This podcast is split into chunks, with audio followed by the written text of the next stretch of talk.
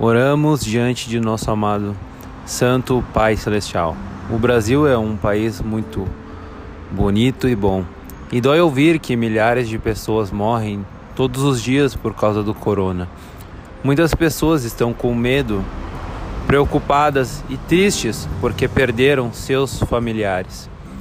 Que o Senhor abençoe o povo brasileiro e oramos para que todos os governantes e cidadãos, assim como o presidente e a primeira-dama, recebam a graça de Deus para superar rapidamente o corona, escapar da morte e permanecer no amor de Jesus. Superar a doença, receber a força e que sejam abençoados. O Senhor disse que quando Deus deu a noite, ele deu a noite para dar o amanhã. Deus disse que quando nos dá sofrimento é porque quer nos dar alegria. Senhor, os cidadãos brasileiros estão sofrendo.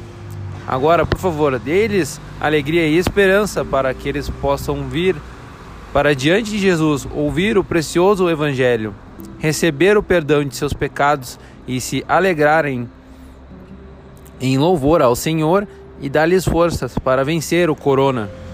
Espero sinceramente que o Senhor mate todo o coronavírus e que nos faça desviar disso e agregue graça e bênçãos para que todos os cidadãos do Brasil possam viver com uma nova esperança em Jesus.